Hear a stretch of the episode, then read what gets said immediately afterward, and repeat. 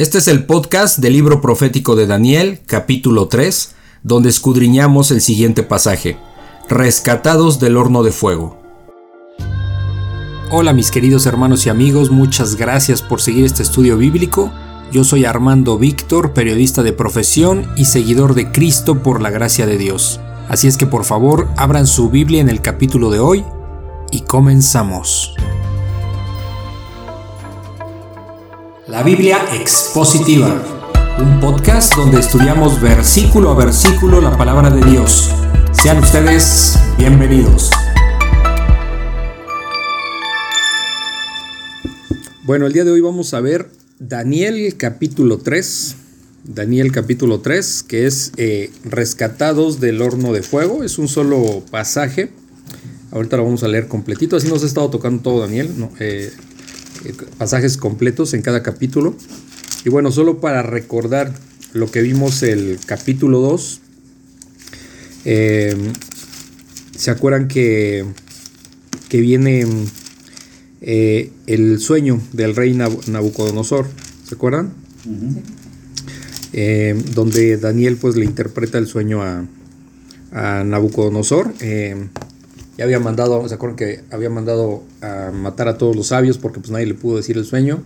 Y, bueno, aparece Daniel en escena y diciéndole yo puedo, bueno, no yo puedo, o sea, yo te voy a interpretar y vimos claramente a un Daniel dándole siempre la gloria y la honra a Dios, orándole y dándole gracias de que Él es el que, el que da la interpretación y enfrente de Nabucodonosor y de todos los que estaban presentes también le dio gloria a Dios diciendo no soy yo, yo no tengo nada de especial. Eh, para, para, interpretar, si no es Dios el que da la interpretación. Entonces, dándole siempre toda la gloria y la honra a Dios. Entonces, bueno, pues ahí vimos lo que pasó. Ahora, ¿qué, qué, cuál fue la interpretación? Bueno, pues este, esta figura, ¿no? Este, este tipo de estatua gigante empezaba con la cabeza de oro, que ese era Nabucodonosor y se lo dice. Ahorita es importante que se fijaron, se acuerdan que, que vimos cómo eh, la cabeza de esa figura, la cabeza de oro, le dice Daniel, eres tú, Nabucodonosor, ¿no? O sea, el imperio de Nabucodonosor, de Babilonia. Después eh, el pecho, ¿no? De, plata, que es este el imperio medo-persa que iba a venir después. Después el, imperio, este, no, el griego, ¿no? Este griego, ah, después el, el romano, que ya fue la época del Señor Jesucristo. ¿no? Entonces empieza a ver los diferentes imperios, que iban a suceder históricamente, ¿sí? y vimos cómo Dios tiene control de la historia. O sea, a Dios no se le va nada, todo está controlado. Y, y, algo muy interesante que vimos es que pues la historia se va a acabar pronto, porque este, estamos en esa última etapa de, de, de, los reinos, ¿no? Que aquí, pues, este... De los reinos eh, divididos. Eh, Sí, bueno, eh, vimos la parte de que esta figura tiene eh, los pies de, hierro mezclado con, barro cocido, ¿no? O sea, están juntos, pero no están juntos, o sea, ¿sí? Entonces, bueno, eso ya lo vimos la, la clase pasada.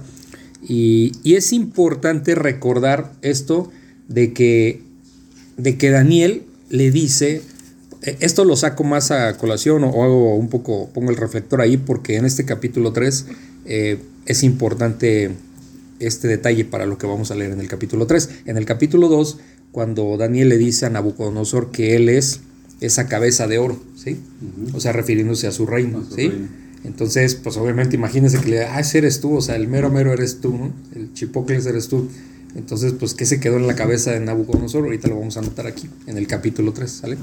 Entonces, eh, por, eso, por eso remarco otra vez ese detalle del capítulo 2, para que entendamos por qué viene esto aquí en el capítulo 3, y ahorita lo vamos a ver con calma, ¿sale? Entonces, vamos a ponernos en manos de Dios y, y que nos ayude, porque este es un libro muy importante, Padre. Eh, te damos gracias esta noche, que nos tienes aquí un día más, una semana más aquí reunidos para escudriñar tu palabra, para poder entender este libro eh, profético de Daniel.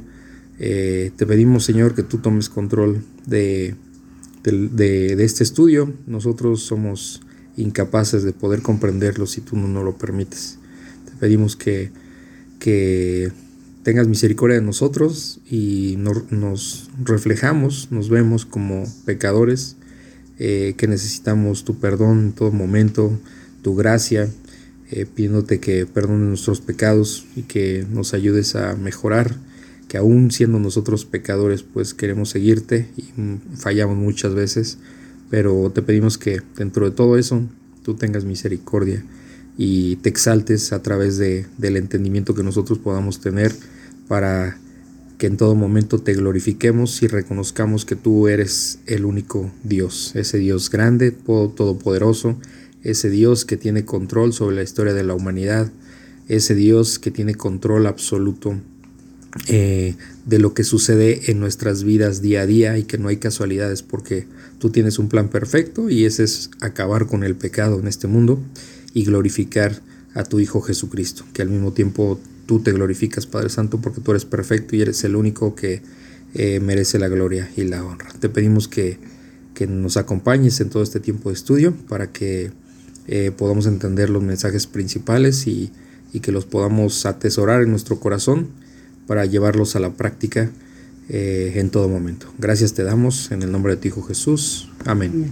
Amén. Ok. Bueno, lo voy a leer completo. Rescatados, rescatados del horno de fuego. Daniel capítulo 3.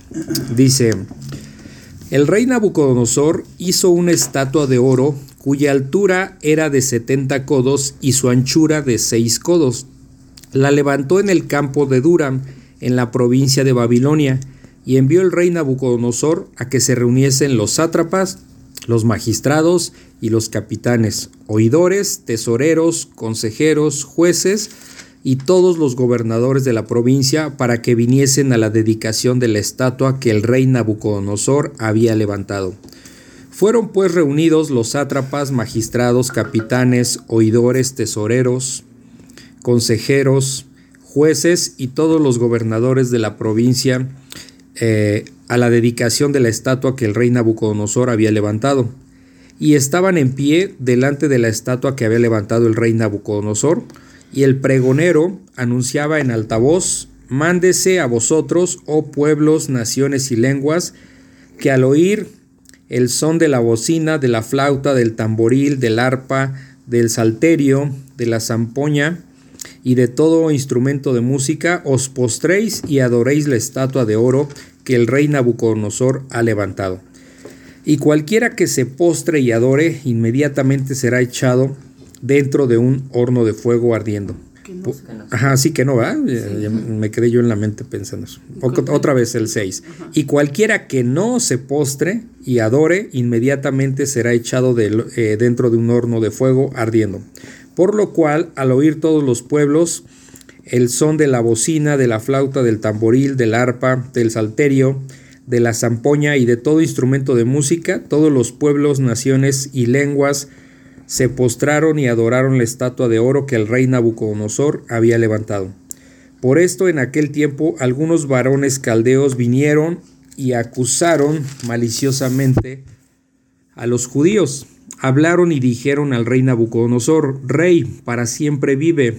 Tú, oh rey, has dado una ley, que todo hombre, al oír el son de la bocina, de la flauta, del tamboril, del arpa y del salterio, de la zampoña y de todo instrumento de música, se postre y adore la estatua de oro.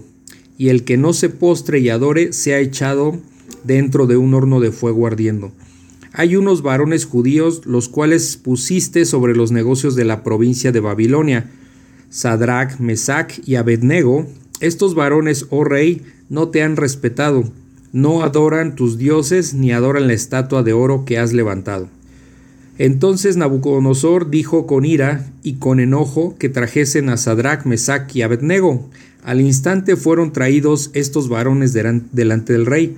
Habló Nabucodonosor y les dijo, ¿Es verdad, eh, Sadrach, Mesach y Abednego, que vosotros no honráis a mi Dios ni adoráis la estatua de oro que he levantado?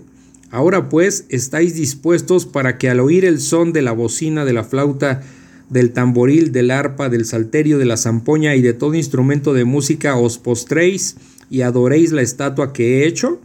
Porque si no la adoraréis, en la misma hora seréis echados en medio de un horno de fuego ardiendo, y que, ¿y qué Dios será aquel que os libre de mis manos? Sadrach, Mesach y Abednego respondieron al rey Nabucodonosor diciendo, No es necesario que te respondamos sobre este asunto. He aquí nuestro Dios a quien servimos puede librarnos del horno de fuego ardiendo, y de tu mano, oh rey, nos librará. Y si no, sepas, oh rey, que no serviremos a tus dioses, ni tampoco adoraremos la estatua que has levantado. Entonces Nabucodonosor se llenó de ira y se demudó. Eh, se demudó el aspecto de su rostro contra, contra Sadrach, Mesach y Abednego y ordenó que el horno se calentase siete veces más de lo acostumbrado.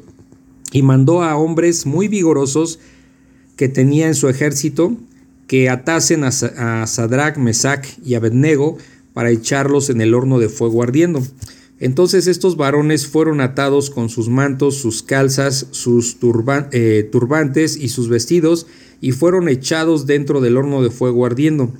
Y como la orden del rey era apremiante y lo habían calentado mucho, la llama del fuego mató a aquellos que habían alzado a Sadrach, Mesach y Abednego.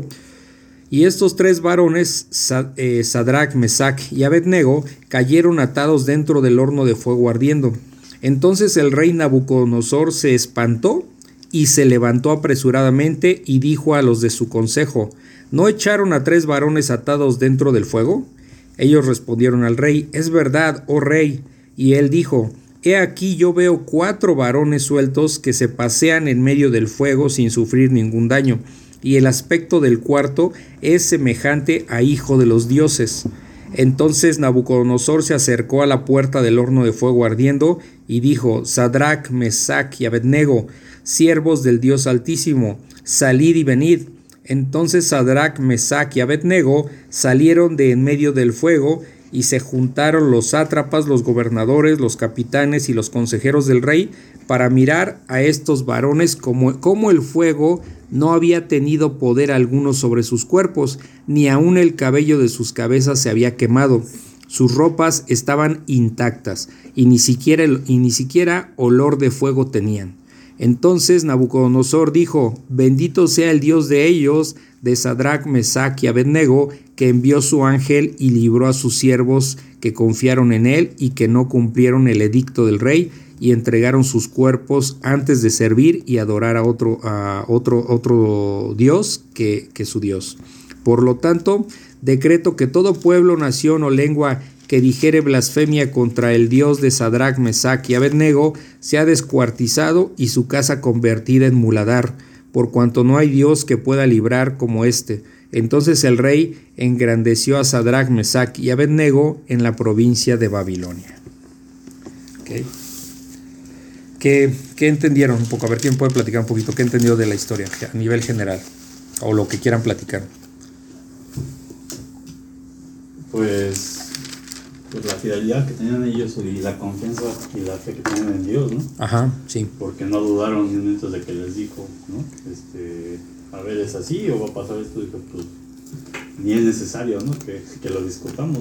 eso, eso, está bien. Eso, pase lo que pase. Esa es un buen, una buena observación, exacto. Ese es un punto importante. Que pase lo que pase, ¿no? O sea, Digo, parece sencillo, ¿no? O sea, aquí lo leemos, pero que esté uno al frente de la muerte y, y aún así te mantengas fiel a Dios. Pero, eh, y luego Nabucodonosor, cuando Daniel le, le reveló, como que también fue un momento en que él. ¿Daniel le reveló qué? Lo del sueño como que él también rindió algo a su Dios, ¿no? Le dijo que era su Dios y ahorita ellos otra vez, o sea, como que no, en este momento él no, no estaba, no, ¿cómo explicarlo? O sea, no estaba, o sea, como que era muy cambiante, ¿no? O sea, te digo, con Daniel como que tú dices que él fue, como que creyó en Dios, ¿no? En su Dios, le dio como reverencia, luego ahorita ellos también, o sea, Vemos en el, en el Nuevo Testamento, ¿no? Que el Señor dice, de labios me honran, pero su corazón está lejos de mí. Entonces, mucha, creo que todos lo hemos hecho, o sea, eh, decir que estamos con Dios y de repente no hacemos cosas que, que glorifiquen a Dios, ¿no? Entonces aquí parece que que Nabucodonosor entendió y alabó a Dios, pero su corazón estaba en otro, en otro lado. Y a su vez se enalteció, ¿no? Porque supongo que por el sueño dijo, ah, pues... Por eso hizo la estatua. Exacto, sí. ¿Se acuerdan? Porque les dije al inicio que entendiéramos o tuviéramos presente cuando Daniel en el capítulo 2 le dice que él es esa cabeza de oro. Por eso ¿sí? hizo esta estatua. Entonces, ¿qué? Pues el ego, el ego se le fue a las nubes. Claro. Entonces, eh, vemos aquí en el capítulo 3 que dice, empieza, de hecho empieza diciendo, eh, el rey Nabucodonosor, eh, el rey Nabucodonosor hizo una estatua de oro. ¿Quién era esa estatua de oro? ¿O qué representaba? ¿O qué era esa Era estatua de él, oro? ¿no? ¿Eh? Era él. ¿no? Era él, exacto, Romy, bien. Muy bien. Sí, era él. Era él. Pues en el capítulo 2 Daniel le dijo que era en la cabeza y dijo, no hombre, pues voy a, voy a, quiero ser una deidad, básicamente. Voy a hacer una estatua de oro que me represente porque yo quiero que me adoren. Básicamente es lo que está sucediendo aquí. ¿Sí se fijan? Sí. Y ya que su, de acuerdo a Sí. la interpretación del sueño, pues su reino era Exacto. ¿Qué, qué, es- qué sucede aquí? Por ejemplo, ¿qué podemos entender de arranque con esta situación? Vemos que, que, es que a, a Daniel le revela en el capítulo 2 a Nabucodonosor que es esa cabeza de oro. Y en apariencia Nabucodonosor le da la gloria a Dios, pero en realidad no entendió lo que No, estaba sucediendo. no. O sea, no entendió que era parte, ahora sí que no entendió que Dios lo estaba utilizando para sus propósitos, sino él pensó, aquí lo importante soy yo. Y entonces se atrevió a hacer una estatua de oro que fuera su representación para que lo adoraran a él, ¿no? Como queriendo volverse una deidad, ¿no? A la cual se, se venerara. Entonces, a veces eh, eso nos sucede en la vida cotidiana, por ejemplo, cuando, cuando algunas personas extraen eh, textos bíblicos y piensan que es para su propia satisfacción. Por eso salen estas, eh, este tipo de sectas donde hay prosperidad, ¿no? donde hay abundancia, donde tú todo lo puedes, donde lo importante es el ser humano, no es Dios. ¿Sí? Entonces hay que tener mucho cuidado con eso. Hay muchas religiones que llevan a exaltar a la persona. ¿Sí? No, tú puedes y con Dios tú puedes, todo lo puedes y no sé qué. A ver, no, el asunto no eres tú, ser humano, el asunto es glorificar a Dios. ¿Sí? ¿Sí se fijan? Entonces aquí eh, Nabucodonosor no quiso exaltar a Dios. Empezando el capítulo 3, dijo, pues a mí que me, yo soy, que me exalten a mí, pongo- hago mi estatua y, y que me alaben, ¿no? Entonces eso es lo que está pasando. El rey empieza diciendo, el rey Nabucodonosor hizo una estatua de oro, ¿sí? Eh, no sé si era totalmente de oro o estaba chapada de oro, es decir, como solo la, la cubierta de oro, no sé. Dice, cuya altura era de 70 codos y su anchura de 6 codos. Ahora, traducido esto para que se entienda, 60 codos de alto son casi, son casi poquito más de 27 metros. Para que se den una idea, eh, de hecho lo chequé, el ángel de la independencia tiene 45 metros de alto. Pero de la base hasta. Sí, de la base, exacto, de la base. Con, esa, eso es importante, de la base. De la- O sea, desde no- la base Vale. hasta donde está, 45, eh, 45 metros el ángel de la independencia. ¿Y este? Y aquí la, la, la, la estatua de oro de, eh, que hizo Nabucodonosor era de, se- de 60 codos, es decir, 27 metros, casi 27 metros y medio más o menos. ¿Ok? más. Este, un poquito más de la mitad del ángel de la independencia, ¿sí? Y el ancho era de 6 codos. 6 codos es poquito menos de 3 metros. Entonces era, va- vamos a decirlo, muy larga para arriba, pero delgada. Entonces aquí lo que podemos pensar, y eso por eso te dije que, que era importante eso de la base, porque muy probablemente, eh, obviamente no iba a ser como una figura flaca y lar- larguirucha, ¿no? O sea, no va a ser una ridiculización de él mismo, cuando lo que quiere es exaltarse. Entonces segura, eh, seguramente era una figura, este, vamos a decirlo, en un tamaño perfecto para él, pero que estaba colocado en una base, por eso medía tan alto. ¿Sí me explicó? ¿Sí? Porque si con estas medidas parecería eh, un alguien deforme, flacucho y hasta arriba, pensando que puede ser de la planta de sus pies hasta su cabeza. Y no, aquí lo que podemos entender es que había una base, había una base y en esa base estaba esa figura, por eso me estaba tan alto. 27 metros. ¿Sí me explicó? Ajá. Más o menos como 27 y medio por casi 3 metros de ancho. ¿Sí se fijan? Ok, bueno, dice, eh, la levantó en el campo de Dura, ¿sí? El campo de Dura pues era parte también de la provincia de Babilonia, pero vamos a decirlo así, era como, como una zona, como un, eh, ¿cómo dicen? Eh, una llanura, ¿sí? Era una llanura eh, lo que dicen los historiadores es que no se sabe dónde, dónde estaba este lugar exactamente, porque en esa zona a, lo largo de la historia ha habido varios lugares con ese nombre. Entonces realmente no. Saben que era una llanura, eh, pero, o sea, algo así como un, un, terreno gigantesco plano, pero no se sabe exactamente dónde queda eso, ¿no? Por lo mismo, ningún historiador ha podido dar con, como tener certeza, ah, pues fue aquí, ¿no? Porque hay varios lugares que, que se han llamado así dura en diferentes épocas, ¿no? Ok. Pero dice que estaba en la provincia de Babilonia, vamos a decirlo como a las orillas, ¿no? De, de la ciudad, por así no decirlo. Te, te, refieres a algo plano, ¿no? Sí. Algo uh -huh. plano. Dice el versículo 2, y envió el rey Nabucodonosor a que se reuniesen, o sea, fíjense, hizo la figura, ¿ok? Y después manda decir que, que se reunieran los sátrapas. ¿Quiénes son los sátrapas? Eran gobernadores de la provincia de Babilonia. ¿sí? Gobernadores, pero un sátrapa era como una especie de tirano, como de autoridad, este... Eh, de la eh, como de la fiscalía. Este, era, era un gobernador, pero, pero, pero sí, este, como, como sí, como déspota, como um, tipo dictador, por así decirlo, ¿no? Digo, aquí era el rey Nabucodonosor, pero los otros, pues, eran, tenían eh, a su cargo una zona, ¿no? Y gobernaban. Esos eran los sátrapas. Dice, los magistrados. ¿Qué era un magistrado? Un magistrado es un funcionario, o sea, vamos a decir como un funcionario público que administra la justicia, ¿no? Que se encarga de la parte administrativa. Dice, y los capitanes, los capitanes son militares, lo sabemos. Dice, oidores.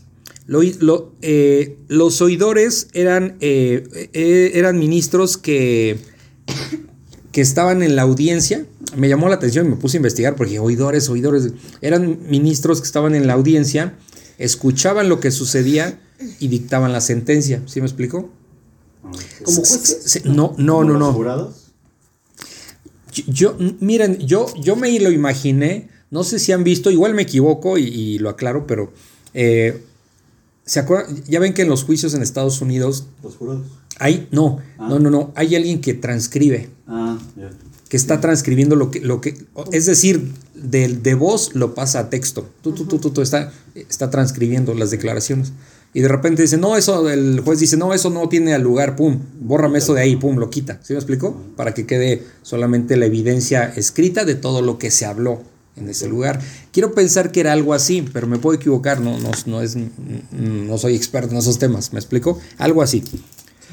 Puede ser algo diferente. Dice tesoreros, bueno, tesoreros, pues obviamente el que administra el dinero, ¿no? De, del, del reino. Consejeros, pues obviamente, ¿no? Como asesores, el, que aconseja a Nabucodonosor.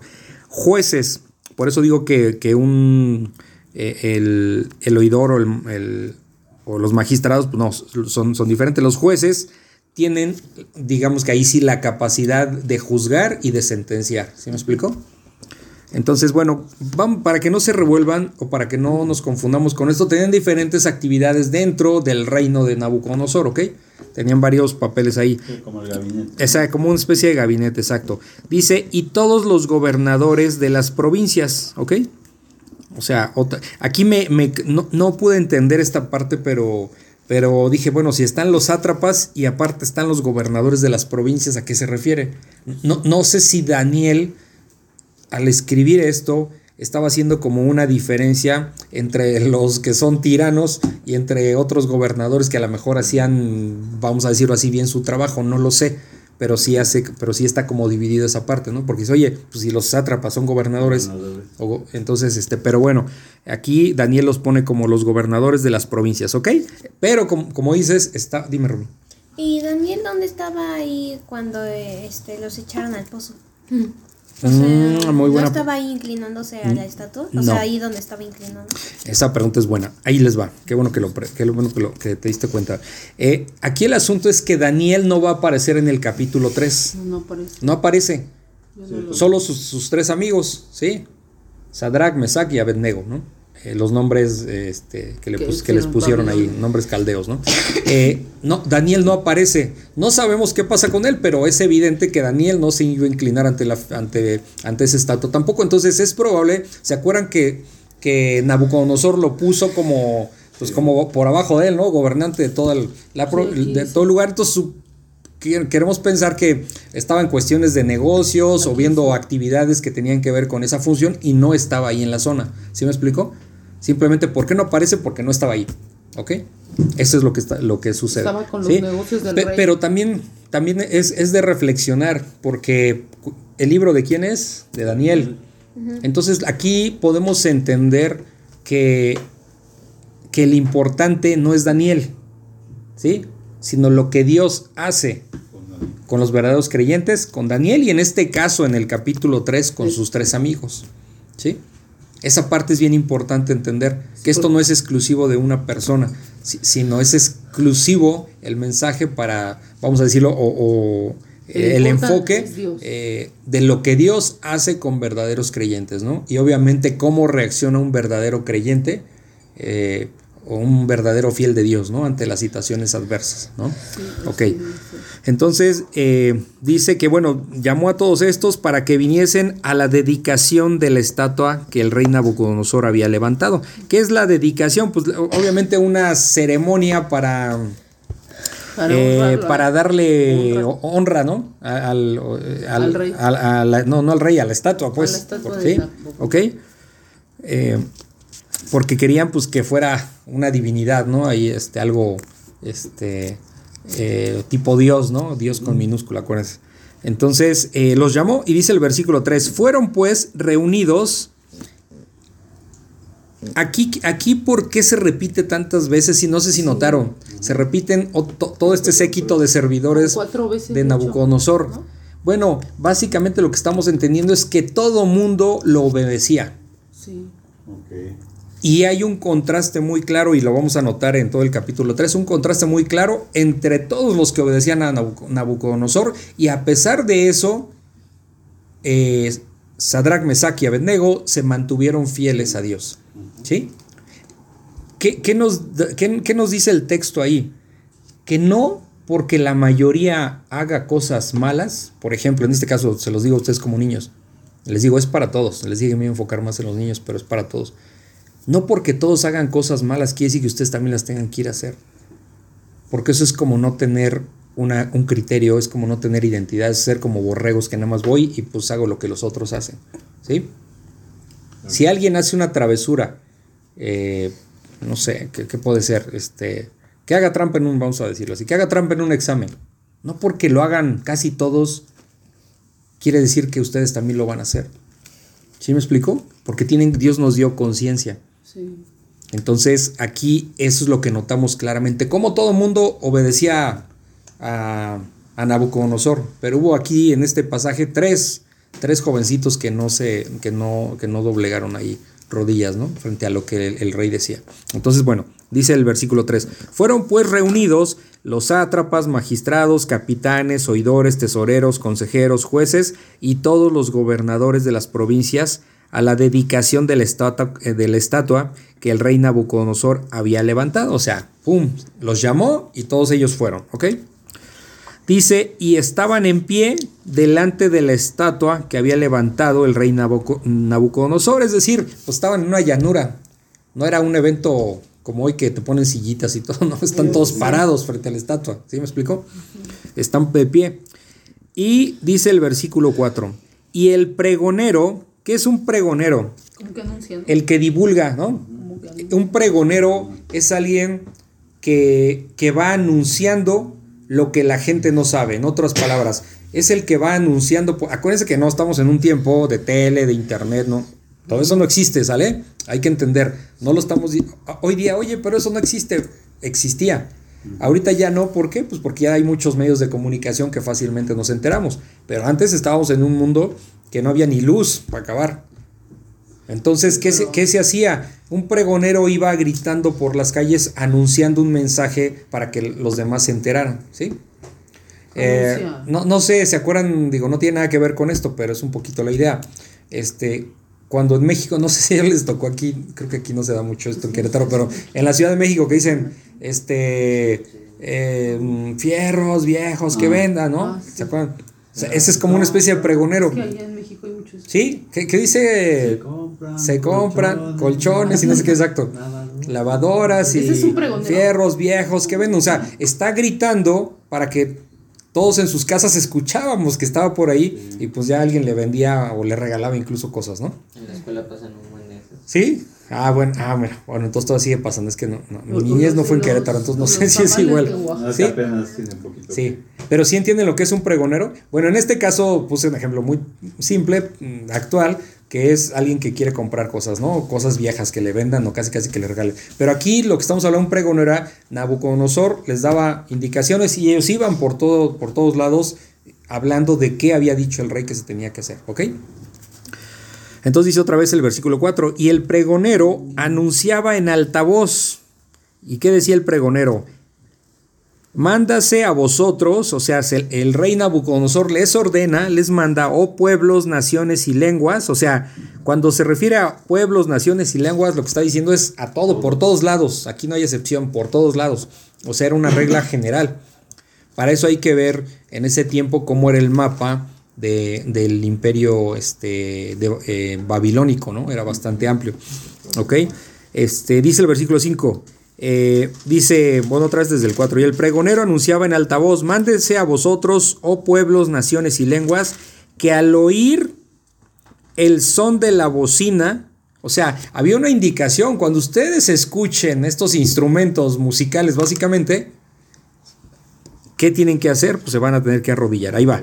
Dice que al oír el son, o sea, el sonido de la bocina, no sé qué tipo de bocina era, pero pues obviamente algo Sí, que sí, retumbaba, de la flauta, aquí habla de varios instrumentos, habla de la flauta, del, del tamboril, ¿sí? El tamboril pues es una especie de tambor tipo batucada que se toca con, con el, ¿cómo se llama? Creo que las, este, Ba- las baquetas, ¿sí? Que son los palos con los que se toca ahí la batería, ¿ok? Era algo así más o menos. Dice del arpa, ¿ok? El.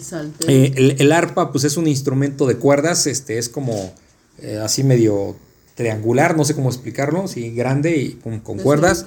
El arpa del salterio, ¿sí? el salterio el- son como las. El salterio también son como de cuerdas, es un instrumento pequeño como de cuerdas, ¿sí? Eh, dice de la zampoña. La zampoña, fíjense que yo le, yo revisé y, este, y sí, Ah, ¿sí? este que trae como varios tubitos de ¿Como diferentes flauta? tamaños, sí, como Ah, tipo como la madera. Sí. Que trae como, que van así como en escalerita. Ajá, como en escalerita, exactamente. Van, pero eso es la zampoña hoy día. Pero de hecho es muy popular en Perú, por ejemplo. Pero yo estaba revisando eh, al- algunos textos y, y decían que era de cuerdas. Entonces no ¿La sé, sí, sí, sí, la zampoña. No sé si era diferente en ese tiempo, no tengo idea, digo, no sé de instrumentos, pero bueno, mm, yo ubicamos la zampoña como esto tipo flauta de varios niveles, tamaños, y que es una sola pieza, pero, pero aquí hablaba en, en algunas referencias históricas que era de cuerdas, entonces bueno, ahí está, no sé si era diferente, ¿ok? Pero bueno, el chiste es que existían instrumentos musicales en ese tiempo y, y entre otras cosas eran utilizados para, para dar información, ¿no? ¿Se acuerdan, por ejemplo, que en las películas de, no sé, bueno, es que ustedes ya están muy chiquitos, no las veían, pero, pero en las películas de, de, de indios y vaqueros, por ejemplo, los indios hacían unas fumarolas, o sea, un- una fogata, y luego con una, como con un tipo, este, cobija o algo así, eh, tapaban el fuego y luego lo soltaban y, y- y salían como señales de humo, o sea, y entonces a lo lejos se alcanzaban a ver, y esas señales querían dar una información, ¿sí? Que Daban, eh, daban información, digamos, de lo que estaba sucediendo, ¿no? Porque pues estaban tan lejos que, que, pues, solamente a través del humo podían darse cuenta de algo, ¿ok? Entonces, eh, bueno, aquí el punto es que estaba eh, la bocina, la flauta, el tamboril, el arpa, el salterio, la zampoña, dice, y de todo instrumento de música. O sea que cuando, cuando escucharan esos instrumentos, se tenían que postrar, o sea, ¿qué es postrarse? Ponerse de rodillas frente a esa, eh, frente a esa estatua, ¿sí? Ponerse de rodillas y adorar la estatua de oro que el rey Nabucodonosor ha levantado, ¿sí? O sea, le tenían que rendir culto como si fuera un dios esa estatua, ¿ok? ¿Tienen alguna duda hasta aquí? Ok, dice el versículo 6, y cualquiera que no se postre y adore, o sea, cualquiera que no lo haga, o sea, que desobedezca la orden de Nabucodonosor, inmediatamente, o sea, pero así de rápido, será echado dentro de un horno de fuego ardiendo, ¿sí? ¿Cómo se daba ese fuego en ese tiempo? Con carbón. Como hoy día de repente que hacemos el asa- una carnita asada con carbón. En ese tiempo era con carbón, era el combustible, ¿ok? Dice el versículo 7, por lo cual al oír todos los pueblos, o sea, eh, ¿qué significa esto cuando dice, por lo cual al oír todos los pueblos, quiere decir que sí se anunció por toda Babilonia ese, ese, ese, man- ese mandato de parte de Nabucodonosor. En otras palabras, nadie se quedó sin escuchar lo que Nabucodonosor les dijo que tenían que hacer, ¿ok? Tú, tú has dicho que Babilonia es Irak, ¿no? Ahorita. No, ba- bueno, Babilonia está dentro, ¿Dónde en está parte, Irak? solo en parte de lo que hoy es Irak, ¿sí? Irak. Pero abarca otras regiones, ¿ok? Ujú. ¿Vale?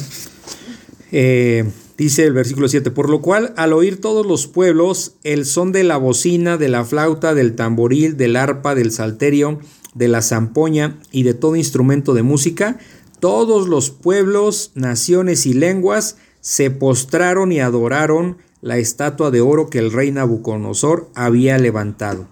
¿Sí? Eh, ¿Qué está diciendo aquí? Todos los pueblos, naciones y lenguas se postraron y adoraron. ¿Sí? O sea, todo se refiere a, a la mayoría, porque había tres que no lo hicieron, ¿sí? Que son los que vamos a ver ahorita. Entonces, ¿qué sucede aquí? ¿Qué está sucediendo? Todos obedeciendo a Nabucodonosor. ¿Y qué estamos notando? Nabucodonosor estaba equivocado.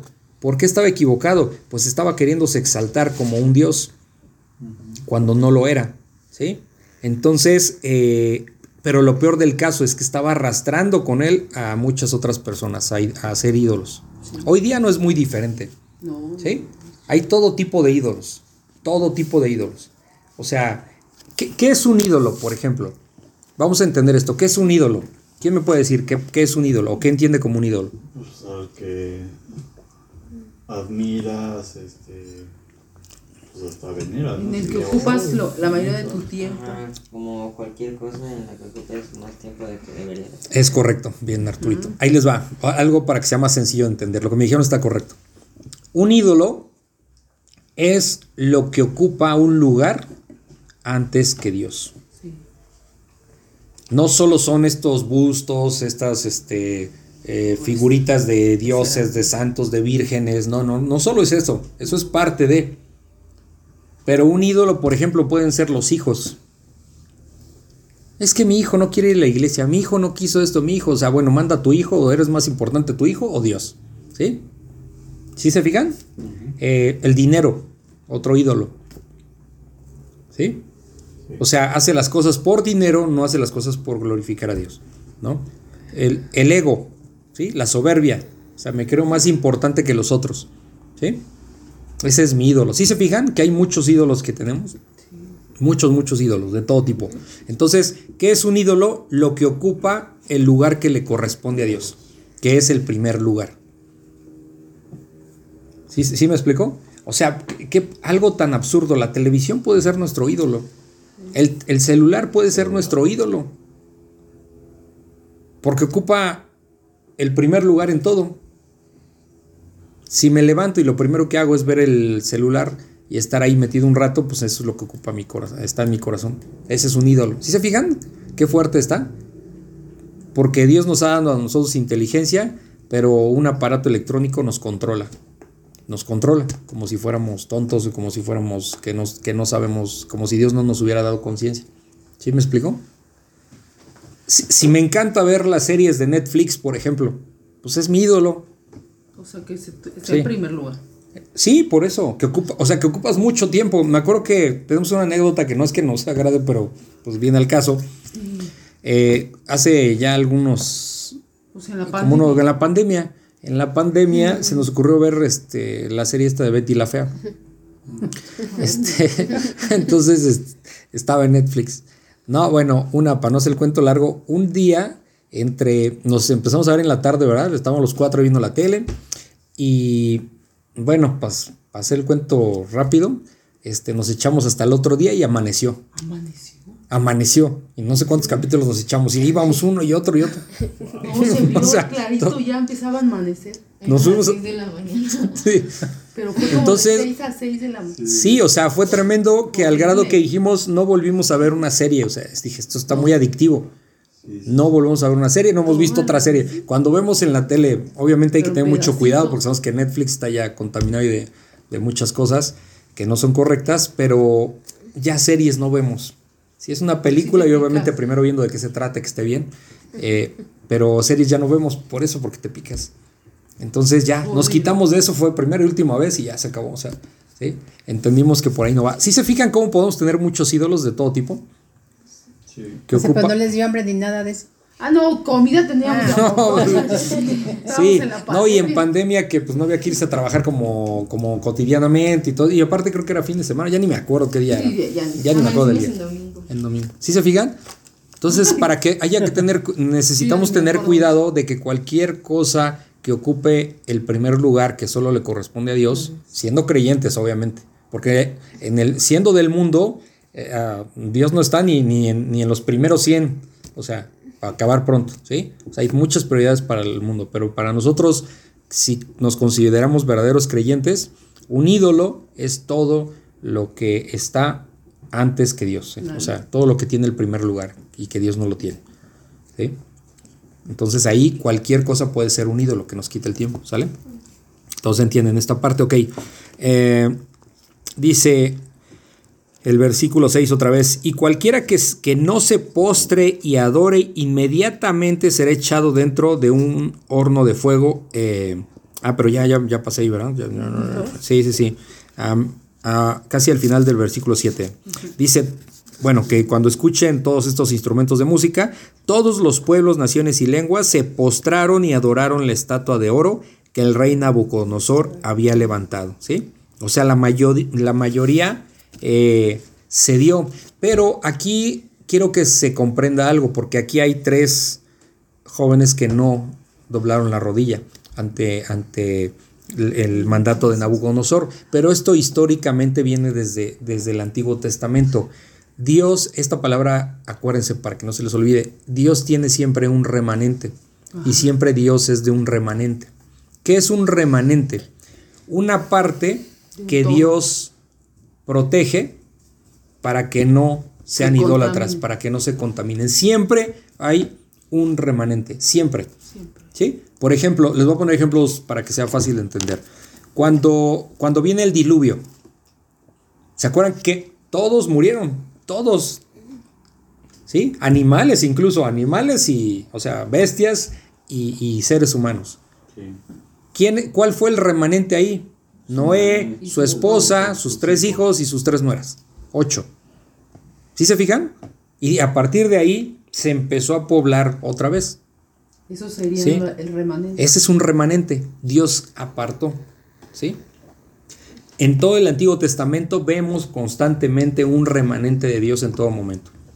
Que cuando el pueblo de Dios eh, se, se contaminaba de ídolos y de paganismo, siempre había alguien que, que- que no doblaba la rodilla frente a, to- frente a los Baales, por ejemplo. ¿sí? O en sea, esta- dioses, ¿sí? En paganos. esta época es, lo- es igual. Ahorita es exactamente Es lo mismo. mismo. Ahorita es exactamente lo mismo. Porque Dios nos pide que nos apartemos. O sea, Entonces- no que nos salgamos del mundo, pero sí pide que nos apartemos. Entonces el mundo está muy claro cuál es su función eh, en, en todo esto de perdición, pero eh, eh, Dios pide a su pueblo que se aparte. ¿sí? Entonces es, Dios es un Dios de remanentes, para que esa palabra siempre se acuerden y, entiendan por qué esa siempre va a estar presente en todas las escrituras. Y ah, dice el versículo 8, por esto en aquel tiempo algunos varones caldeos, ¿sí?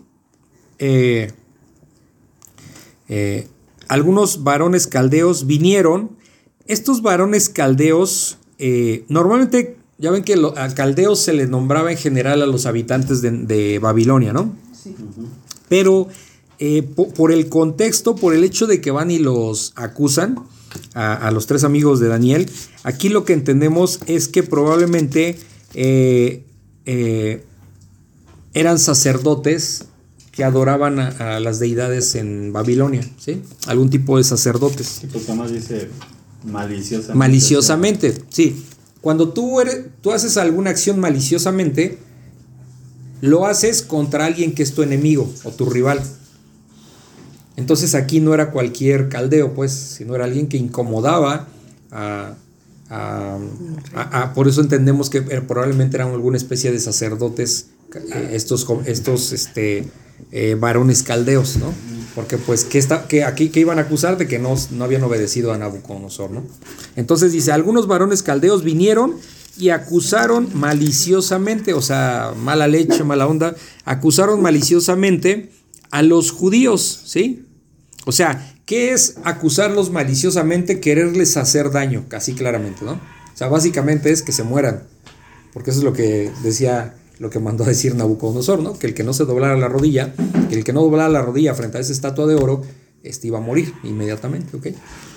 Dice el versículo 9, hablaron y dijeron al rey Nabucodonosor, rey, para siempre vive, ¿sí? O sea, la alabándolo, ¿no? En todo momento. Dice el versículo 10, tú, oh rey, has dado una ley, ¿sí? Una ley que todo hombre, o sea, aquí primero lo empiezan a, adular, eh, ¿qué es adular? Como, como exaltarlo, ¿no? O sea, alabarlo exageradamente, ¿no? Este, tú, oh rey, has dado una ley que todo hombre, al oír el son de la bocina, de la flauta, del tamboril, del arpa, del salterio, de la zampoña y de todo instrumento de música, se postre y adore la estatua de oro. Ok, así ya lo vimos. Dice el versículo 11, y el que no se postre y adore, sea echado dentro de un horno de fuego ardiendo. Dice el versículo 12, hay unos varones judíos, los cuales pusiste sobre los negocios de la provincia de Babilonia. ¿Se acuerdan por qué? ¿Por qué los ¿Por qué los puso? Sí, por, Por- porque eran este. ay, ¿Cómo se llama?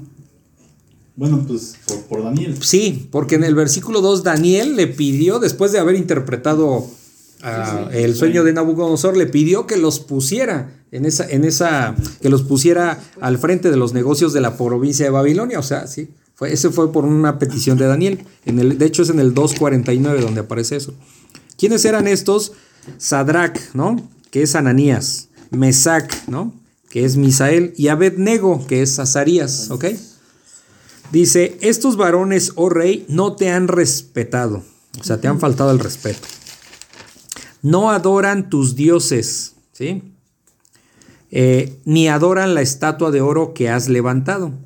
Entonces la acusación aquí no solo era, prácticamente fue el lo de doblar rodilla frente a la estatua de oro, fue el pretexto para quererlos quemar, como decimos coloquialmente, porque Se ve que desde antes Sí, no exacta, exactamente. De, de hecho, ellos mismos, ellos mismos están siendo, testi- siendo testigos de que, de que, de que, de que Ananías, este, Misael y Azarías no, no, no solo en ese momento, sino desde antes no servían a ningún dios ni se hincaban ante ningún dios, ¿no? O sea, de alguna manera ellos están dando fe y testimonio de que, de que es real esta parte, por eso los querían pues matar, no ¿no? han respetado? ¿Sí? O sea, se confirma. ¿Qué confirma esto a través de estos enemigos? Porque estos enemigos maliciosos, pues que, que, que había una fe dentro de ellos que era el servir y adorar a Dios solamente, ¿no? A Dios Padre. ¿Ok? Eh, dice el versículo 13, entonces Nabucodonosor dijo con ira y con enojo, o sea, ira es un sentimiento, eh, como un sentimiento Más que eh, violento, ¿sí? Como un enojo violento, ¿ok? Dice, entonces Nabucodonosor dijo con ira y con enojo, el enojo pues es como molestia, ¿me explico? Dijo con ira y con enojo que trajesen a Sadrach, Me- Mesach y Abednego, y entonces, ¿qué pasa? Al instante eh, fueron traídos estos varones, ¿sí? Es decir, como preguntó Romy, pues no estaba aquí Daniel, ¿sí? Trajo nada más a estos tres varones delante del rey, ¿ok? Entonces dice el versículo 14, habló Nabucodonosor y les dijo, ¿es verdad, Sadrach, Mesach y Abednego, que vosotros no honráis a mi Dios, ni adoráis la estatua de oro que he levantado? Así, es decir, ¿quién era su... Había varios dioses, ¿no? Eh, ahí en Babilonia, pero hay uno que, que era como, pues, como el más importante, ¿no? Que se, se llamaba Marduk, ¿ok? Ah, Marduk. Marduk. Entonces era como, para ellos, como el más poderoso, el más importante, ¿no? Entre todos los dioses que había por ahí. Dice, ustedes, eh, andan diciendo que ustedes no honráis a mi Dios ni adoráis la estatua de oro que he levantado. Dice el versículo 15, ahora pues estáis dispuestos, le pregunta, ok, hasta ahorita no lo han hecho, pero todavía Les da como un chance. como queriéndose ver ahí compasivo, ¿no? Buena onda. Eh, en el versículo 15, ahora pues, ¿estáis dispuestos para que al oír el son de la bocina, de la flauta, del tamboril, del arpa, del salterio, de la zampoña y de todo instrumento de música, os postréis y adoréis la estatua que he hecho? Que Nabucodonosor la hizo, ¿sí? Y dice, porque si no la adoraréis en la misma hora, o sea, así, pero de ya, seréis echados en medio de un horno de fuego ardiendo. Y que, fíjense la soberbia de Nabucodonosor, y con esta pregunta, ¿y qué Dios será aquel que os libre de mis manos? O sea, como si él fuera más importante que un Dios.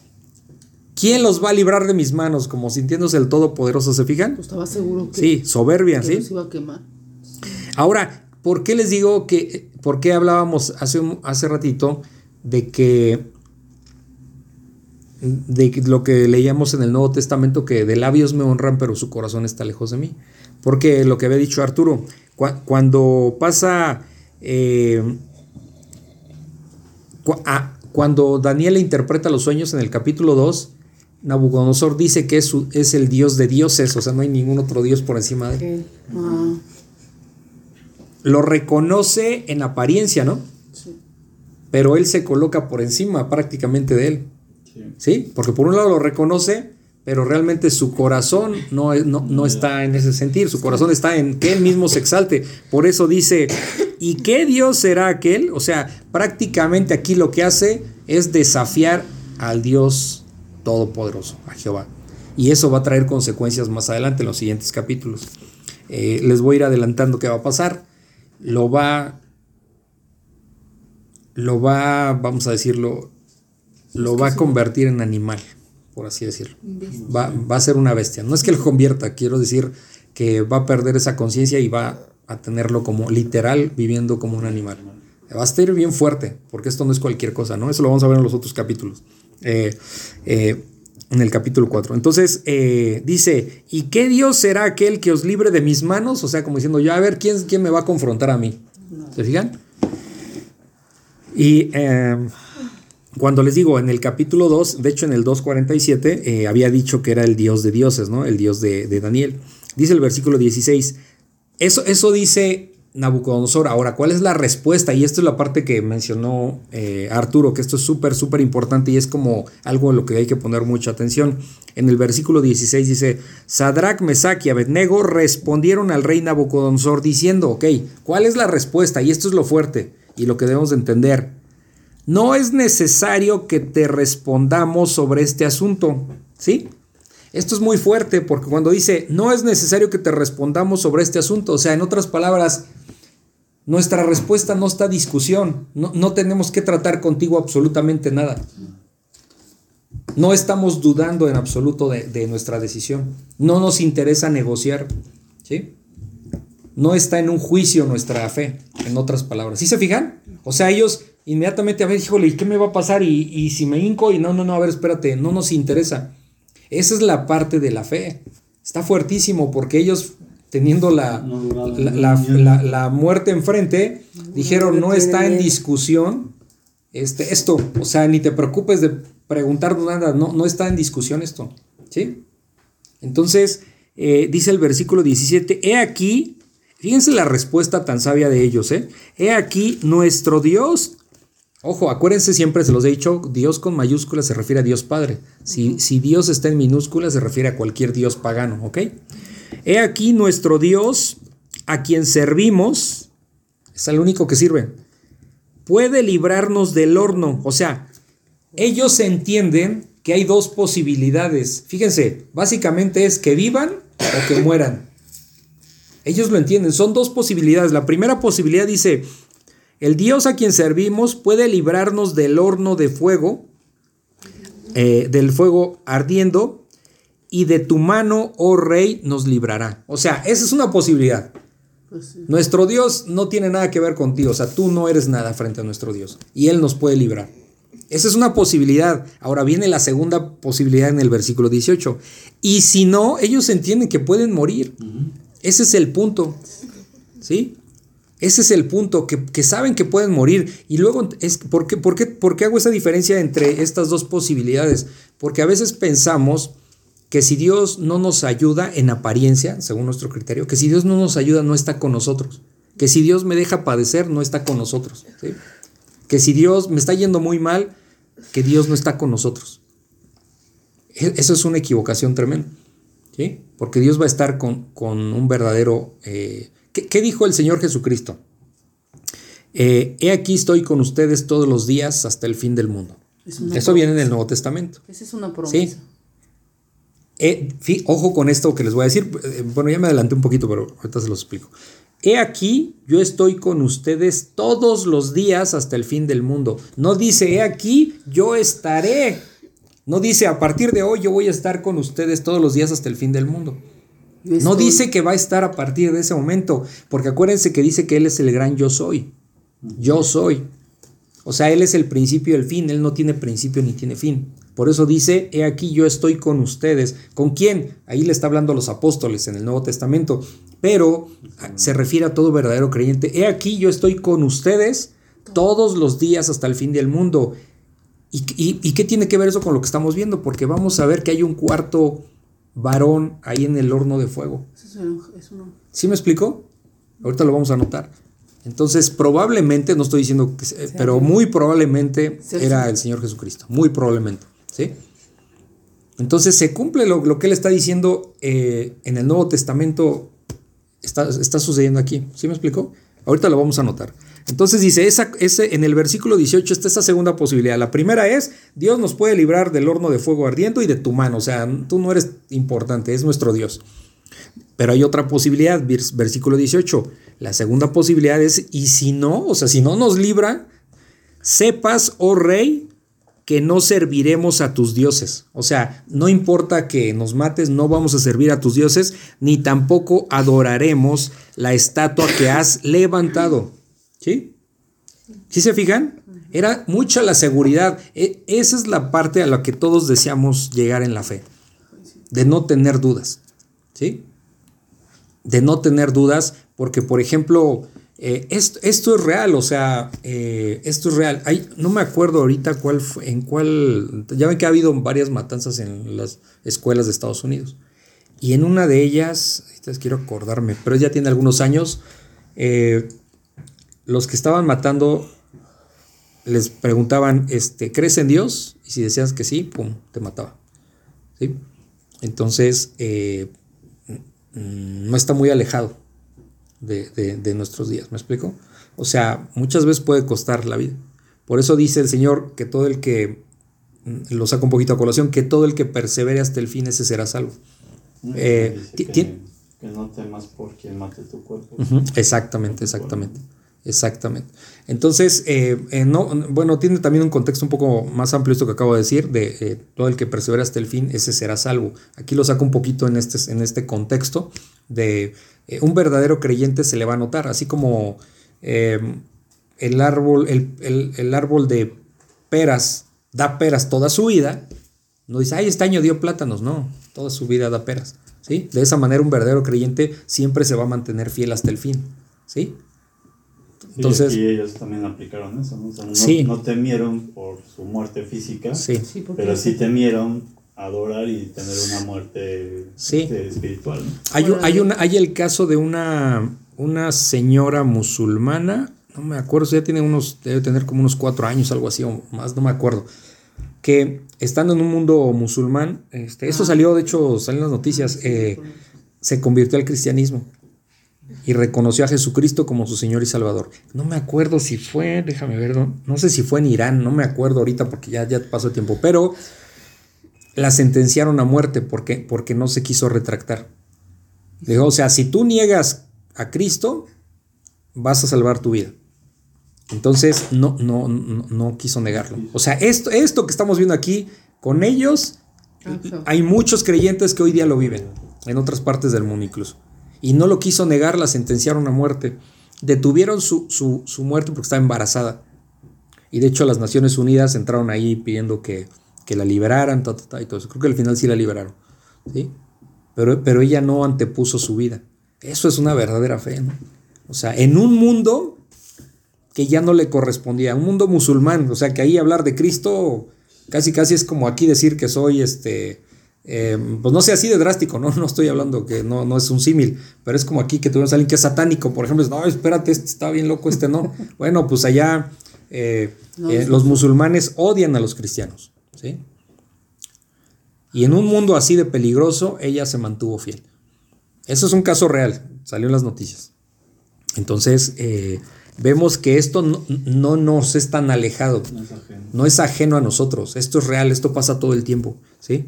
Entonces, eh, dicen ellos, bueno, Dios nos puede salvar, pero también si no es así, Él no va a dejar de ser nuestro Dios, nosotros no nos vamos a doblar frente a ninguno de tus dioses ni, frente a esa estatua, ¿no? Dice el versículo 19. Entonces Nabucodonosor se llenó de ira, ¿sí? O sea, ¿qué pasó? Estos ya me retaron, básicamente, ¿no? Pues obviamente se enfureció, se puso violento, se llenó de ira y se demudó, ¿sí? ¿Qué es demudar? Eh, como, como alterar tu, tu, tus- Tu rostro. tu- rostro. Ya ve cuando alguien se enoja, por ejemplo, que se pone rojo y así raro el rostro, ¿no? Bueno, pues así, eso es demudar. Se demudó el aspecto de su rostro contra Sadrach, Medak y, y Mesac y Abednego y ordenó que el horno se calentase siete veces más de lo acostumbrado. ¿Sí? Siete veces más no es que literal te sacaron un termómetro, vamos a medir que sean siete. Fue una forma de decir, o sea, póngalo al máximo. Al máximo. O sea, échenle carbón al máximo. ¿Sí me explicó? O sea, que, que. Y obviamente sí se encendió mucho más, porque dice el versículo 20. Y mandó a hombres muy vigorosos, o sea, con una fuerza ¿no? interna eh, o mucha energía, digamos, ¿no? física. Y mandó a hombres muy vigorosos que tenían en su ejército que atasen a Sadrach, Mesach y Abednego para echarlos en el horno de fuego ardiendo. O sea, los iban a atar, ¿no? Dice el versículo 21. Entonces, estos varones eh, fueron atados con sus mantos, o sea, ¿sí? El manto es un tipo de, voy a decirlo así, simple, como un tipo de zarape, pero muy delgadito, eh, que es lo que llevaban hasta encima siempre los judíos en ese momento. Sus, sus calzas, o sea, sus... Las calzas e- eran como una especie de, de- no, no, no, no, no, no, no, no tiene que ver con eso. Las calzas era como una especie de mallas que te las ponías desde los pies hasta la cintura. Esas eran las calzas, ¿ok? Dice sus turbantes, el turbante pues es el que el trapo que llevan en la cabeza, por así decirlo, y sus vestidos, vestidos pues eran la ropa, ¿no? O sea, hasta encima traían el, el manto, ¿ok? Un manto así que les caía, ¿no? Tipo zarape, digo, para darnos la idea, ¿no? Pero, pero bueno, eran los vestidos y encima traían su, su manto. Con todo eso lo- los ataron y fueron echados dentro del horno de fuego ardiendo. O sea, los echaron ahí. Y como la orden del rey era apremiante, o sea, apremiante es de que urge, es de ya, es de rápido, y lo habían calentado mucho, la llama del fuego mató a aquellos, o sea, a los hombres vigorosos, fuertes que habían. ahora sí que los que ataron a estos hombres fueron los primeros que se chamuscaron ahí de tan fuerte que estaba el calor. Ahora, ¿cómo era ese horno? Era como por decir, eh, para echarlos al horno, tenían que subir unas escaleras como al primer nivel, ¿sí? Y desde ahí los dejaban caer, ¿ok? Como resbaladito. Sí, Tipo, sí, tipo, no sé si era así tal cual, pero tipo resbaladilla, exactamente. Ahí los aventaba, ¿ok? No, no, digamos, no era en el subsuelo, por así decirlo. O sea, eh, el primer nivel, por así decirlo, ahí estaba el horno. Entonces ellos ten- tenían que saber subir por fuera eh, al primer nivel para, eh, perdón, en la planta baja, para que se entienda, en la planta baja es donde estaba el horno. Tenían que subir el primer nivel para estar en alto y, y dejar caer a, a las personas ahí en el horno de fuego, ¿sí? Entonces, eh, cuando los estaban ahí, o antes de echarlos, pues eh, fueron los que, los que ataron y eso, pues fueron los primeros que se murieron, ¿no? Dice, la llama de fuego mató a aquellos que habían alzado, por eso dice, aquí está la palabra alzado. ¿Por qué los alzaron? Pues porque los tuvieron que subir, ¿sí? Para dejarlos caer al horno de fuego. Eh, estos hombres que habían alzado a Sadrach, Mesach y Abednego, eh, eh, pues fueron quemados, ¿no? Fueron los primeritos que, O sea, fueron los primeros que se quemaron, pues. Estos hombres vigorosos, ¿no? Ah, ok, sí. Y dice el versículo 23, y estos tres varones, Sadrach, Mesach y Abednego, cayeron atados dentro del horno de fuego ardiendo, fíjense, amarrados, ¿no? Y ya, cayeron también. Dice el versículo 24, entonces el rey Nabucodonosor se espantó. No se espantó porque cayeron al horno de fuego, si es lo que estaba lleno de ira, ¿no? O sea, lo que quería es que se chamuscaran para que pagaran por su afrenta. No, aquí dice que se espantó y se levantó apresuradamente. O sea, apresuradamente, rapidísimo, se paró. Pero ¿por qué se espantó? Y dijo a los de su consejo, o sea, a ver, ¿estoy viendo bien o estoy viendo mal? Porque aquí está pasando. Él se dio cuenta. No entiendo por qué dice el texto que él, porque había muchos, entendemos que había muchos ahí con él. Pero él es el que se da cuenta de que había no tres, sino cuatro. ¿Sí? Dice, y le pregunta a los de su consejo, ¿no echaron a tres varones atados dentro del fuego? ¿No eran tres? Ellos respondieron al rey, es verdad, oh rey, o sea, sí eran tres. Dice el versículo 25. Y él dijo, he aquí yo veo cuatro varones sueltos que se pasean en medio del fuego sin sufrir ningún daño. ¿Sí? Dice, y el aspecto del cuarto A ver, ¿cómo? Pues eran tres, ¿por qué cuatro? Y, no, y, tampoco, y tampoco dice que es un ángel, ¿no? ¿Eh? ¿Por No, qué- por, por a ver, ¿de dónde sacamos que, que puede ser el Señor Jesucristo? Eh, a esos, Lo, lo ve como, Como un dios. como hombre, Sí. como similar. No, aquí, aquí es, bueno, espérame, aquí es donde podemos intuir esto, ahorita les voy a explicar algo. Dice, dice que veo cuatro hombres y que, y que se pasean en medio del fuego sin sufrir ningún daño. Dice, y el aspecto del cuarto, no se refiere a los tres, ¿eh? se refiere al cuarto que está ahí. Y el aspecto, o sea, la apariencia del cuarto es semejante a hijo de los dioses. O sea, desde la perspectiva de Nabucodonosor, era una divinidad. ¿Ok? Eso no lo pueden tener los ángeles. ¿Ok? Porque él dice que con, ah, con sus palabras paganas como hijo de los dioses. ¿Sí? Entonces aquí lo que estamos viendo es que a esto se le llama cristofanía. ¿Qué es cristofanía? ¿O qué es una cristofanía? Es una aparición del Señor Jesucristo antes de su primera venida. Sí, porque de hecho no. ¿Sí? Esto es an- O sea- 600 años antes. asumimos que podría ser él. ¿Sí? Por esto que está pasando aquí. Porque esto no se, esto no se puede decir de No, que, que es semejante a hijo de los dioses. ¿Sí?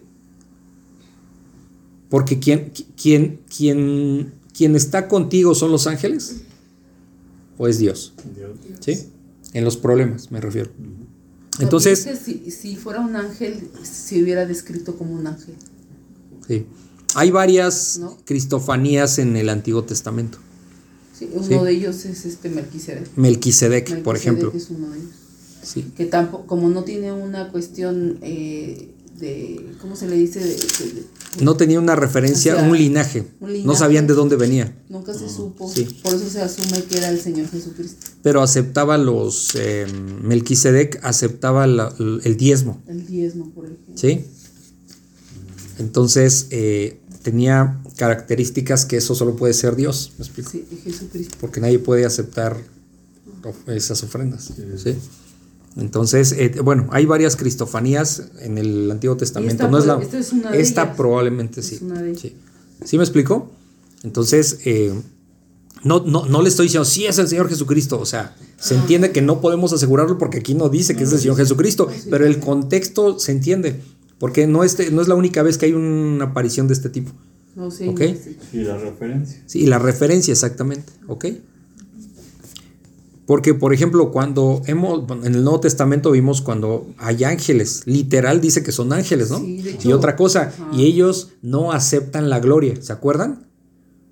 ¿Se acuerdan cuando vimos en el Nuevo Testamento ciertas apariciones de ángeles? Ah, Que ellos no aceptan la gloria, Sí, no. ¿no? Y entonces aquí, si dicen es semejante a, a hijo de los dioses, muy probablemente lo primero que hubieran hecho es no, espérate, nosotros no somos dioses, ¿sí? También creo ¿Sí que se describe, hermano, la parte de ver a, a, un- a alguien como deidad. El Señor Jesucristo se presenta como una deidad. Entonces aquí lo están viendo así, ¿no? Como una deidad. Sí, es que dice que el aspecto de ese cuarto Ajá. hombre es semejante a hijo de los dioses. Sí, Ok. tiene un aspecto de deidad. Ok, bueno, dice el versículo 26. Entonces Nabucodonosor se acercó a la puerta del horno de fuego ardiendo y dijo, Sadrach, Mesach y Abednego, siervos del Dios Altísimo. O sea, reconoce ahí otra vez, ¿no? Siervos del Dios Altísimo, salid y venid. Entonces Sadrach, Mesach y Abednego salieron de en medio del fuego y se juntaron los sátrapas, los gobernadores, los capitanes y los consejeros del rey para mirar a estos varones que eh, como el fuego, como el fuego no había tenido poder alguno sobre sus cuerpos, ¿sí? O sea, esto es un poder sobrenatural que solo Dios te puede dar, o sea, que te echen al fuego y tú ni te quemas. Sí, porque dice, por eso hace referencia que ni el cabello. Que, ni el cabello, no, deja de eso, que ni olían, ni siquiera olían a quemado. Ah, A chamuscados. Sí, esto es impresionante, ¿sí? Ahora, debemos de entender algo, esto es una cuestión pública, no es una cuestión privada que, ah, él, él interpretó así o él entendió esto, no, No, porque había muchos todo. ahí, estaban muchos, ¿sí? Dice, bueno, fueron a ver cómo el fuego no había tenido poder alguno sobre sus cuerpos, ni aun el cabello de sus cabezas se había quemado. Sus ropas estaban intactas, o sea, no les pasó nada, ni un rasguño. Y ni siquiera olor de fuego tenían. ¿Sí? Ni siquiera el olor de fuego. Dice el versículo 28. Entonces Nabucodonosor dijo, bendito sea el Dios de ellos. ¿Sí? Pero aquí vamos a entender esto. Cuando dice, bendito sea el Dios de ellos, está exaltando a su Dios. Pero ojo, No lo reconoce. no lo reconoce como su Dios. Dice, bendito el Dios de ellos, de ellos, no mío.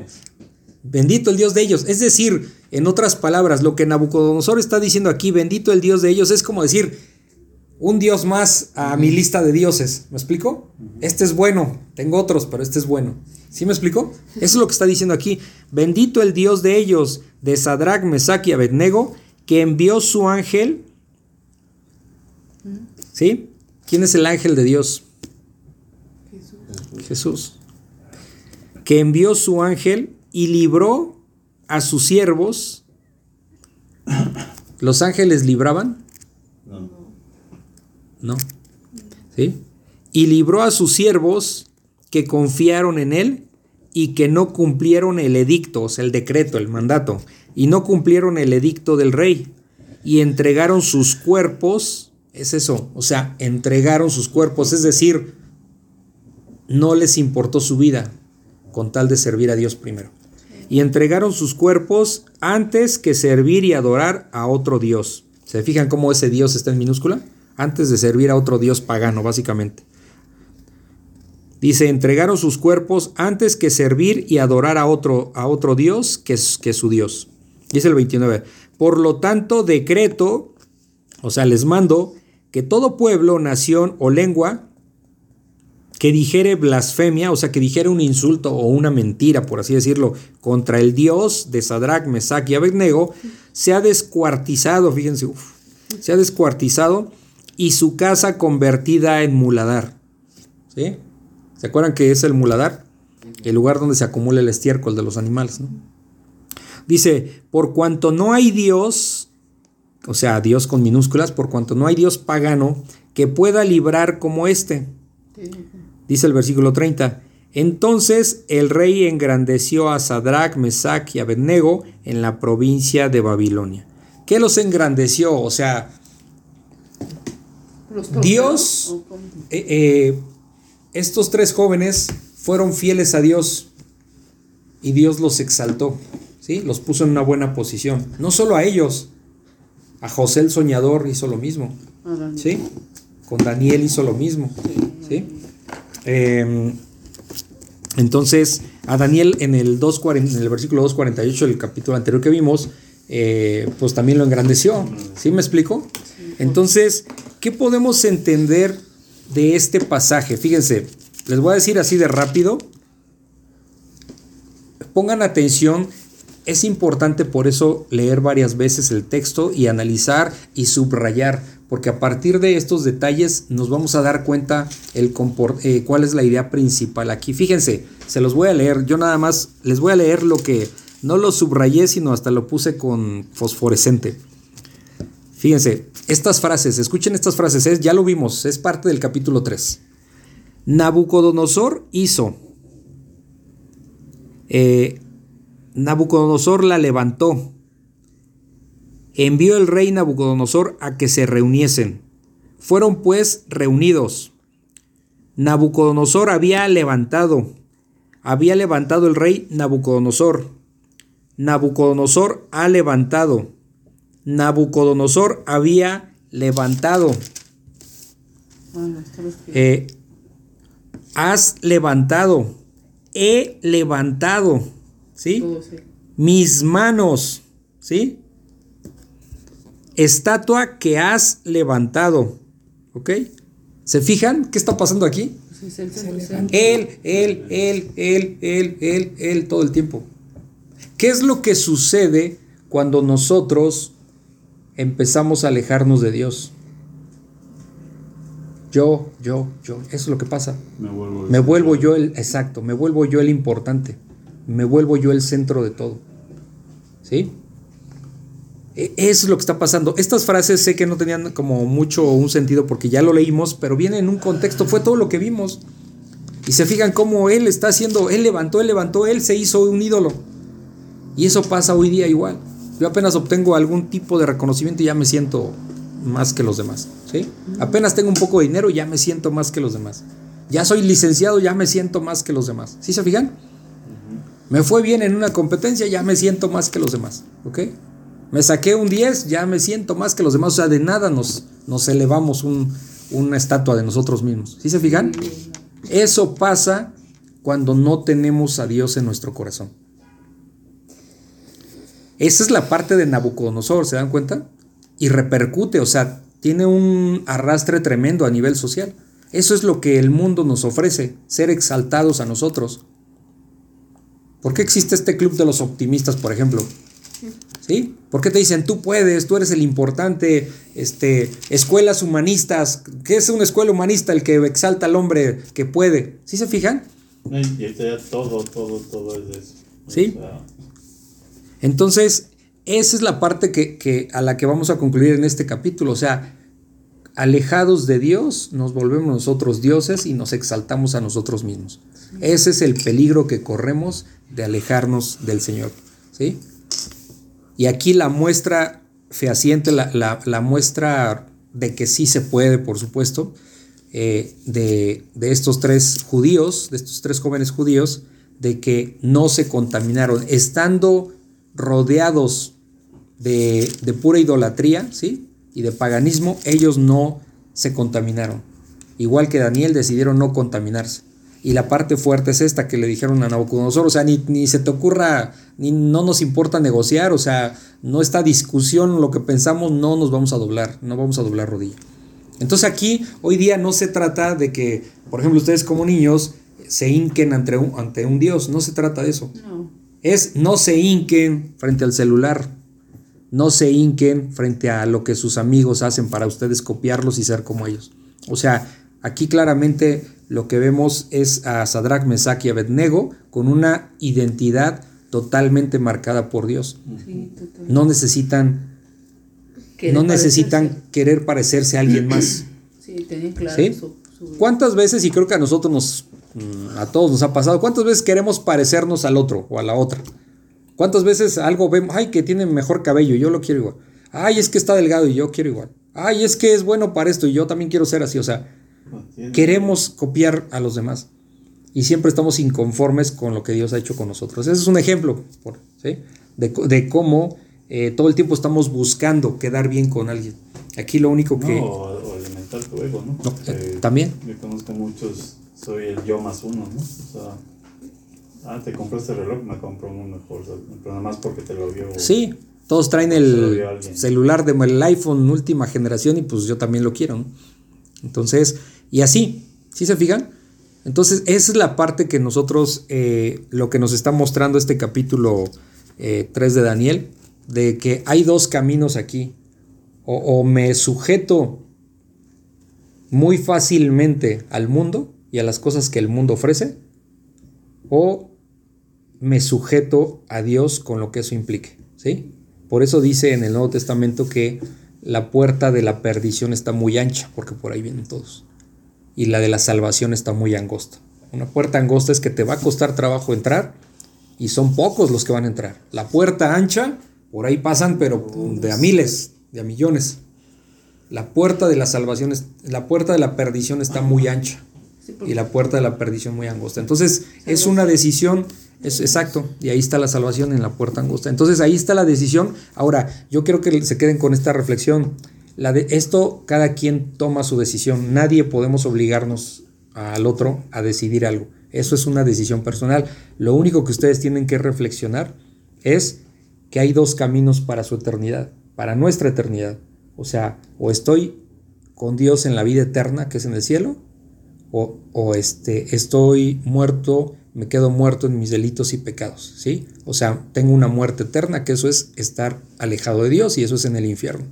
Son los dos caminos que uno va a decidir. Fíjense qué fuerte es eso porque de la decisión que cada quien tome libremente eh, depende una eternidad con Dios o una eternidad en el infierno alejado de Dios. ¿Sí se fijan qué fuerte es esto?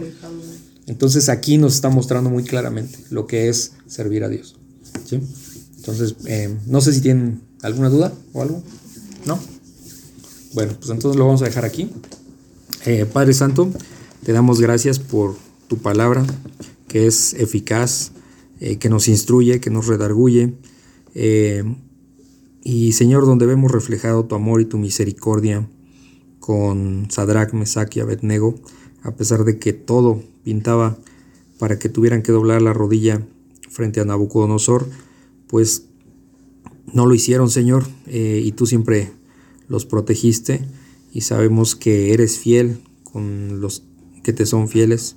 Gracias, Padre, por ese amor incondicional y gracias porque nos muestras que, tú eres grande y que no hay nadie como tú, Señor. Tú eres el único Dios eh, y Rey y Creador de este universo y al cual solo merece nuestro reconocimiento, nuestra admiración, nuestra, eh, nuestra fe, nuestra...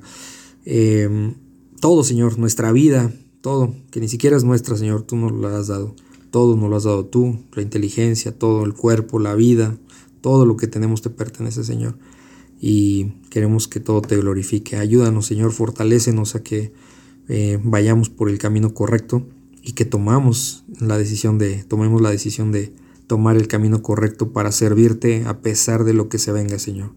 Eh, ayúdanos, sabemos que nosotros tenemos que trabajar en nuestra fe, ir creciendo en la fe, pero tú fortalécenos, Señor, y ayúdanos. Y sabemos que no nos dejas, que vas a nuestro lado en todo momento y que estarás con nosotros hasta el fin del mundo. Gracias, Padre Santo. Eh, te alabamos y te bendecimos en el nombre de nuestro Señor Jesucristo. Amén. Si consideras que este podcast puede ser de bendición para alguien más, te pido de favor que se lo compartas y también en tus redes sociales para que la palabra de Dios se siga cumpliendo. Si lo deseas me puedes contactar al correo labibliaexpositiva.gmail.com o por WhatsApp en el link que está en la descripción. Muchas gracias y bendiciones.